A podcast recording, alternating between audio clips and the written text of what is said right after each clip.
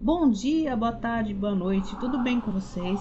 Aqui é Súria e hoje nós vamos falar sobre os episódios 11 até o 14 de Uma Advogada Extraordinária, esse que drama que deixou a internet fofa, agradou todo mundo, tá sendo uma delicinha acompanhada pela Netflix, deixo bem claro. Então não estou sabendo do que está acontecendo lá pra frente pelo spoiler.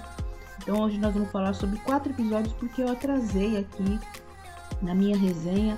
Então falei, ah, vou fazer o combo assim, já lanço tudo uma vez e depois nós partimos lá para os episódios finais e vamos ser felizes. Bom, o que está acontecendo agora com esse drama fofo é que finalmente nós tivemos uma reviravolta aí na história, começamos a colocar algo mais pessoal sobre a trama mesmo, não somente sobre aqueles casos, olha, vamos resolver o caso X, o caso Y. A coisa começou a se formar em volta dos nossos protagonistas queridos e eu gostei bastante, mas eu vou falar individualmente um pouquinho de cada um, o que eu achei mais interessante para chegar nesse ponto da virada que foi bastante, digamos, natural essa inclusão de histórias novas, de coisas mais pessoais. Um, nós estamos tendo agora finalmente uma parte em que os protagonistas começaram a interagir mais com a parte do love que todo mundo ama, não ficou só naquele negócio de que, olha, eu gosto de ver uh, você falar sobre golfinhos e baleias e ficar só nisso. Então vamos lá. Bom, o primeiro capítulo que eu acho que eu devo deixar bem claro aqui, uma coisa que me pesou um pouquinho, então não sei, não tenho certeza, enfim, é, foi o episódio 11, Senhor Sal, Senhora Pimenta e Doutora Shoyo, que é aquela história daquele, daquela galera lá que ganhou o prêmio, que aliás uma coisa aconteceu muito parecida aqui no Brasil, lembra quando teve aquele prêmio na loteria no litoral de São Paulo e tinha uma galera que queria dividir o combo e enfim, deu aquela confusão toda. Bom, continuando. Mais especificamente no finalzinho desse episódio, teve aquele acidente de carro com aquele marido que queria o divórcio e tudo mais. Essa cena foi jogada, quando foi exibido originalmente lá na Coreia, foi jogada na internet assim a exaustão. E todo mundo com comentários, ai que fofo, aquelas coisas fofas, né? Que o pessoal gosta de comentar bastante. Claro que essa cena saltou na minha cara. Eu tive ah, uma expectativa com relação ao episódio. Eu achava que ia ser um episódio muito mais dramático. E no final eu achei até um episódio muito simples, mal amarradinho. Sinto muito quem gostou do episódio. É, eu achei que os casos foram jogados, ela mais ou menos quase estava resolvendo e de repente teve saltos assim. Ah, é o marido. Tanto que eu tive que prestar atenção o marido morreu, depois teve a causa, depois a mulher ficou e resolveu tudo em cinco minutinhos.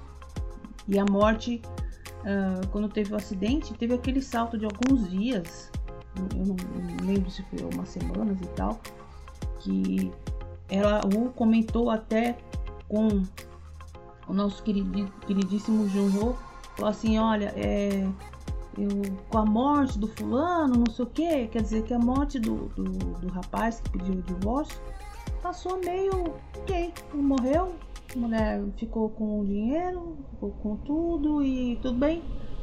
Eu fiquei meio assim, falei assim, meu Deus, né? Cadê o gancho desse episódio? Como é que a gente resolve isso? Então realmente eu não sei se esse spoiler estragou ou não a minha experiência. Então realmente se estragou, eu não tenho como saber. Dizem na internet, aí eu não tenho como desver o que eu vi. Então vamos seguir adiante. Bom, vamos falar um pouquinho sobre os outros também, que esses daí eu não tive spoiler. Ninguém jogou nenhuma cena importante na minha cara. Que é, é o caso de demissão em massa ali das funcionárias. Mais um episódio falando que de algum problema, talvez social da Coreia. Eu não tenho como falar, eu só é como a gente sabe que é ficção, então não sei se isso realmente existe ou não, ou se foi uma mensagem subliminar aí do povo da Coreia do Sul. Todas essas coisas que envolvem religião, política, coisas sociais, de leis, enfim, da Coreia, a gente fala de orelhada. Não sei se é real ou não, ou é colocado na série como uma crítica, alguma mensagem. Não sei.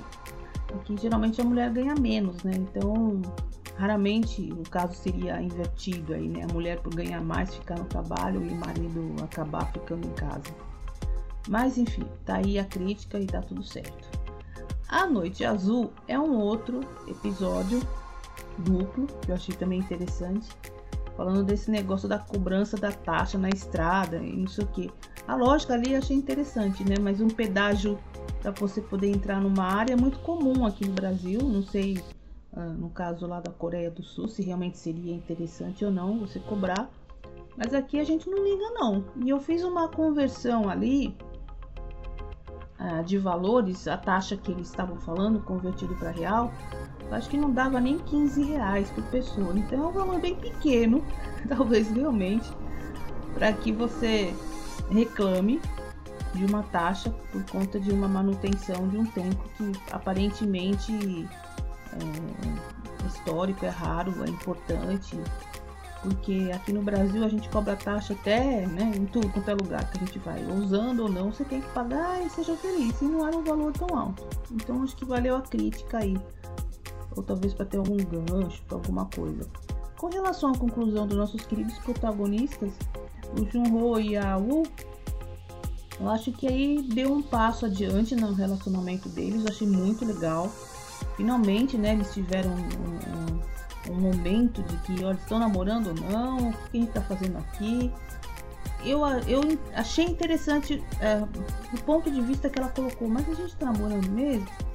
Mas ela percebeu que ela fez bobagem, que ela ficou muito triste, que ela deixou ele magoado, né? E, enfim, aquela coisa toda. A separação dela, até certo ponto, fez bastante sentido, porque é, geralmente quando vai chegando nessa parte dos K-dramas, por padrão, a gente sempre tem o rompimento dos casais. E, e, por incrível que pareça, eu achei a lógica dela até, de, até bem forte, apesar de ser triste, porque ela sacou por causa da família dele, negócio do preconceito e aquela coisa toda, e somou junto com a história do chefe dela, que ele rompeu o casamento por causa que ele era fanático pelo trabalho. Então foi tudo nesse, nesse ponto é, fez bastante sentido, eu acredito eu. Então, outra história que também está bem amarradinha. Tô curiosa para saber o que vai acontecer. O primeiro passo foi colocar o cartãozinho dela dentro do processo e isso causará muitos problemas certamente. Eu vejo vocês semana que vem, nos, quase nos episódios finais, uma divulgada extraordinária. Um beijo. Aqui é a Suri, esse aqui é o Luna Cast e você está no Momento Que Drama. Até semana que vem.